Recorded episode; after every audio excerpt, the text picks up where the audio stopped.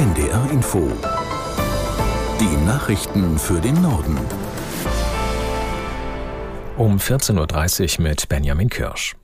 Wer in Deutschland Asyl sucht, soll hier künftig schneller arbeiten dürfen. Die Bundesregierung hat einen Gesetzentwurf dazu beschlossen. Er ist Teil eines Pakets neuer Regelungen zur Migration. Aus Berlin Dietrich Karl Meurer. So sollen Asylbewerber, die in einer zentralen Einrichtung untergebracht sind, bereits nach sechs statt bisher neun Monaten arbeiten dürfen, auch wenn ihre Verfahren noch nicht abgeschlossen sind. Wer nicht in einer Aufnahmeeinrichtung lebt, kann bereits nach drei Monaten eine Arbeitserlaubnis bekommen.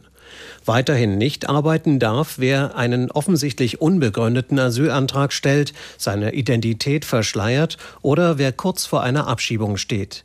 Auch Menschen, die aus sogenannten sicheren Herkunftsländern stammen, sollen keinen erleichterten Zugang zu Jobs bekommen.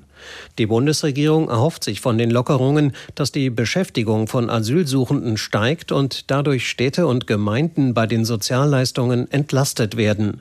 Außerdem hat die Bundesregierung beschlossen, die Strafen für Schleuser zu verschärfen. Das Bundeskabinett hat heute auch sein Vorhaben auf den Weg gebracht, die Energiepreisbremsen für Strom und Gas zu verlängern. Sie laufen eigentlich Ende des Jahres aus. Die Regierung will, dass die gedeckelten Preise aber noch bis Ende April gelten. Die EU-Kommission muss dem noch zustimmen. Die Bundesregierung hatte die Preisbremsen wegen der hohen Energiekosten infolge des Ukraine-Kriegs eingeführt.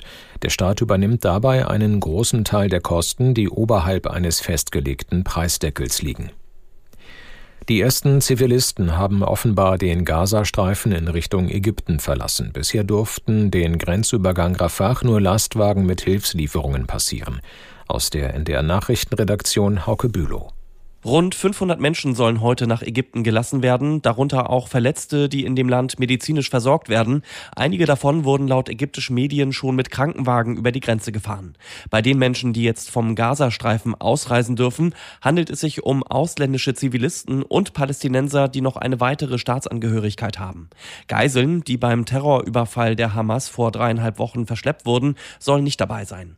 Wie viele Ausländer und Palästinenser mit Zweitpass aktuell im Gazastreifen sind und ihn verlassen wollen, ist unklar.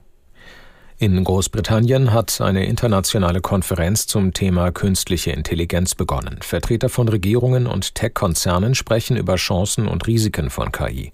Laut der britischen Regierung ist es das erste Gipfeltreffen dieser Art. Einzelheiten zu dem Treffen von Thomas Kuhlmann aus der NDR Nachrichtenredaktion.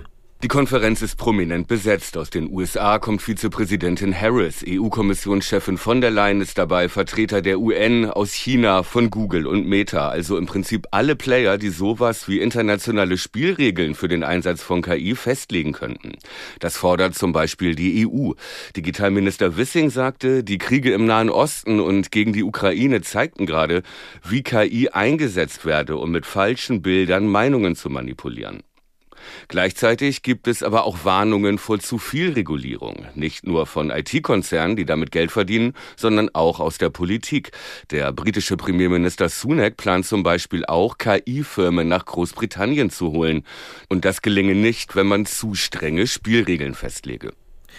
Die gesetzliche Rente steigt im kommenden Sommer voraussichtlich um etwa 3,5 Prozent. Nach übereinstimmenden Medienberichten geht das aus dem Entwurf des Rentenversicherungsberichts der Bundesregierung hervor. Wie hoch das Plus tatsächlich ausfällt, wird aber erst im Frühjahr endgültig festgelegt. Im Juli dieses Jahres waren die Renten um knapp 4,4 Prozent im Westen und rund 5,9 Prozent im Osten angehoben worden. Nach der schweren Ostseesturmflut vor elf Tagen berät Schleswig-Holsteins Landesregierung mit den Küstenkommunen über einen Wiederaufbaufonds. Es geht zunächst um eine Bestandsaufnahme der Schäden. Anna Grosnick in Kiel erklärt, dass genauere Zahlen wohl erst am Freitag zu erwarten sind. Bis vorgestern Abend mussten die betroffenen Kommunen ihre Schäden dem Land melden. Insofern könnte es dann heute zumindest mal einen etwas genaueren Überblick geben, wie groß das Ausmaß des Jahrhunderthochwassers ist. Fest steht, es geht um viele Millionen, um Summen, die die Kommunen nicht alleine schultern können. Sönke Schulz, der Geschäftsführer des Landkreistages, der sagte im Vorfeld des Treffens, er erwarte, dass die Landesregierung Eckpunkte zum Volumen des angekündigten Wiederaufbaufonds nennt und konkretisiert, welche Maßnahmen förderfähig sind. Laut Staatskanzlei ist mit genauen Zahlen heute allerdings noch nicht zu rechnen. Die zu erwartenden Hilfen sollen erst in einer Regierungserklärung des Ministerpräsidenten übermorgen im Landtag konkretisiert werden, sagte eine Sprecherin. Bundespräsident Steinmeier hat die Menschen in Tansania gebeten, Gewalttaten unter der deutschen Kolonialherrschaft zu verzeihen. Die Machthaber hätten die damalige Kolonie Deutsch-Ostafrika bis 1914 mit grausamer Härte regiert. Er verneige sich vor den Opfern, sagte Steinmeier bei einem Besuch in der Stadt Songea. Aus Nairobi, Antje Dikans.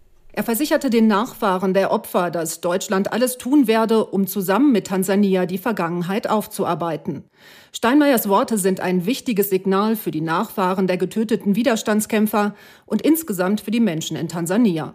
Anfang des vergangenen Jahrhunderts hatten sich Volksgruppen im damaligen Deutsch-Ostafrika im sogenannten Maji-Maji-Aufstand gegen die Kolonialherren aufgelehnt.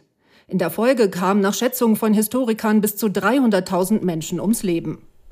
Das waren die Nachrichten.